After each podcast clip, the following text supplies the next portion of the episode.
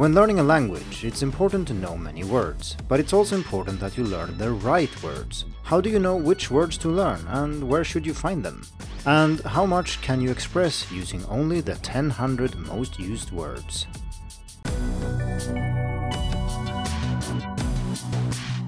Hello and welcome to the Hacking Chinese podcast. In this week's episode, we are going to talk about vocabulary, so learning words and characters.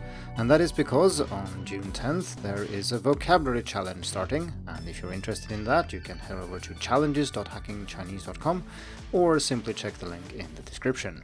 This time, the challenge is sponsored by Skritter, which means that there will be prizes available both for current users and those who haven't used Skritter before.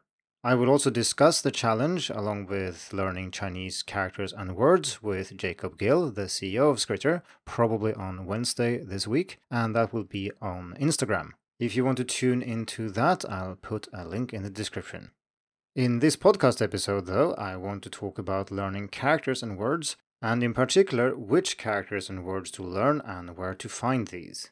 To illustrate the importance of learning the right words, I'm going to demonstrate how much you can actually express using only the 1000 most common words. And since this podcast is in English, I will do it in English, but the same argument could be applied to any language. So, in the following discussion, I will only use the 1000 most common words in English, except for the word Chinese, because without that word, which obviously isn't in the top 1000, the episode becomes rather hard to understand and a little bit too awkward. But I'm only using 1000 words plus Chinese, and that's it. So, let's get started. Which words you should learn and where to find them. When you learn another language, such as Chinese, it's clear that knowing many words is important. If you don't agree, I don't think you've had a real conversation in the language yet. When it comes to speaking and writing, you can sometimes get away with smaller number of words because you can control what you say, but when you listen to someone else speaking or when reading, you don't have that control. If the person is talking or writing to you, it might still be okay, but if the person is talking or writing with someone else, it becomes much, much harder. However, the number of words you know isn't very interesting in itself because it matters a lot which words you learn. If you learn the most used 1000 words, you'll be able to make yourself understood, but if you choose the 1000 words by chance, you will hardly be able to say anything at all. Just to show you the power of knowing the right words, today I'm only going to use the 1000 most used words. I have added the word Chinese since middle land language sounds a bit strange. So, which words should you learn? Now that we know that it's important to learn many words, but that it matters even more which words you choose, the next question is clear. Which words should you learn? Where do you find these words? The short answer is that you should learn the words you need the most. What this means is decided by a number of things, such as for how long you have studied Chinese. If you just started learning, it's probably a good idea to learn the most used words in the language or use books for learning Chinese written for students like you. The words you learn there will be mostly the same as those you need in normal conversations. It won't be perfect or good enough on its own, but it is a good place to start. If you study longer, the words other people have gathered and suggest that you learn will become more and more different from the words you actually need. Even if you've just studied for a year or so, they can still be quite different. This means that there are many words in books for learning Chinese that you don't really need, and there will be many words you need that can't be found in those books. When you listen and read, learn anything you come across often, at least three times. Read on your computer or phone to make looking up any important words easy without having to learn them. When you speak and write, learn anything you find yourself needing to use often. For those of you who have studied Chinese for a long time, this becomes very important. The words you find in books written for students in this stage of learning are usually narrow and not something you really have to learn. They seem to be chosen without much thought for what language students actually need. It's also the case that while there is only one way of knowing nothing about Chinese, a few ways of knowing very little, there are many, many ways of knowing a lot. Your interests, the way you study, and who you are will lead to different situations. Books for learning Chinese also start using hard words too early, so even though it might feel like you're taking big steps forward, you might leave many important things behind. Because of this, the more you learn, the less you should learn words suggested by others, and instead move on to words you really need or want to learn. Still, there is a place for learning words suggested by others, even if you have studied for a while. You can use them to check if you have missed important words in your learning. By checking words suggested for students at the stage you have already finished, you can see if you have missed anything. These words should be used more often than many words you already know. In other words, this is a way of filling holes in your learning. If you feel that you need to know more words but don't know where to get them, or don't feel that you see or hear enough new words, the way forward isn't to just add a large number of words you find somewhere and start learning them. Instead, this is a sign that you aren't listening and reading enough. You are probably not using Chinese for speaking and writing enough either.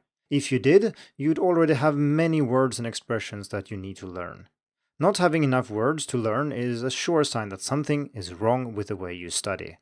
To help you and other students fix this problem, I often hold events where students can learn more Chinese by studying and learning together every day. There is one such event every time the moon goes around the Earth, and this time it's about learning more words.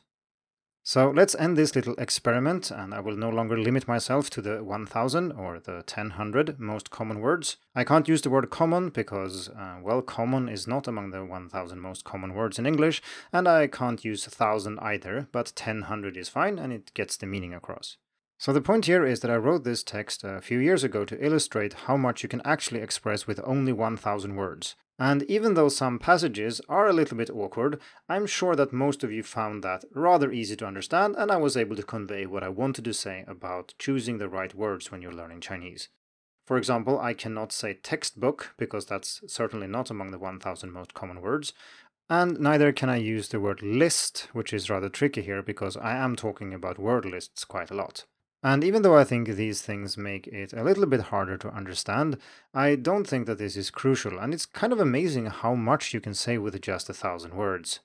Obviously, this is not an argument to say that you only need 1000 words, because sometimes knowing the right word is the best way of conveying something, and if you don't know the right word, you need to be really good at talking around it, which is something we talked about in episode 73 when we discussed how to improve fluency by playing word games. But of course, I know more than a thousand words in English, and at the point where I did know exactly 1000 words, I wouldn't have been able to write this text. Rather, the point I want to make is that if you learn the most common words, you really can say quite a lot. Whereas if I just picked these words haphazardly, I maybe wouldn't have been able to say much at all.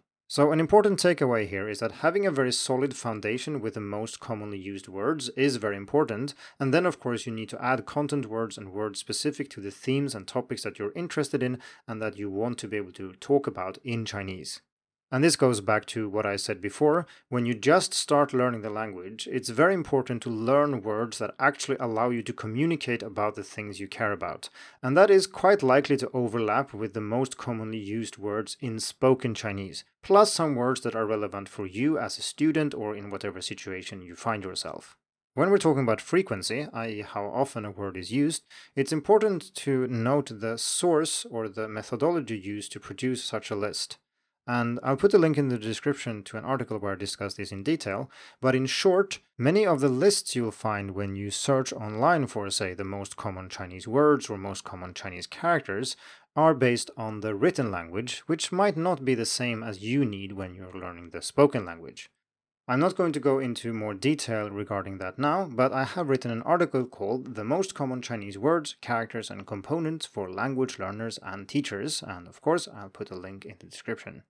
So, zooming out a bit, the strategy, I think, ought to be that when you set out, you need to focus on the words that are most relevant and most important for what you want to communicate about.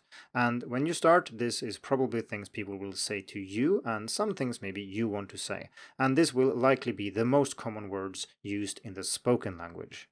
Then, as your Chinese improves, you will need to focus on things that are important to you, even though they might not be very high frequency words in the language as a whole. And the words that people recommend to you in different word lists and so on will be less and less relevant. When you have studied Chinese for a while, you can still use these word lists, but I would say that the best usage is to plug gaps in your knowledge. So let's say you've reached uh, an intermediate level or you reached, say, HSK 4 or something like that. Then you can go back and look at HSK 1 to 3 and see, did I miss anything important here?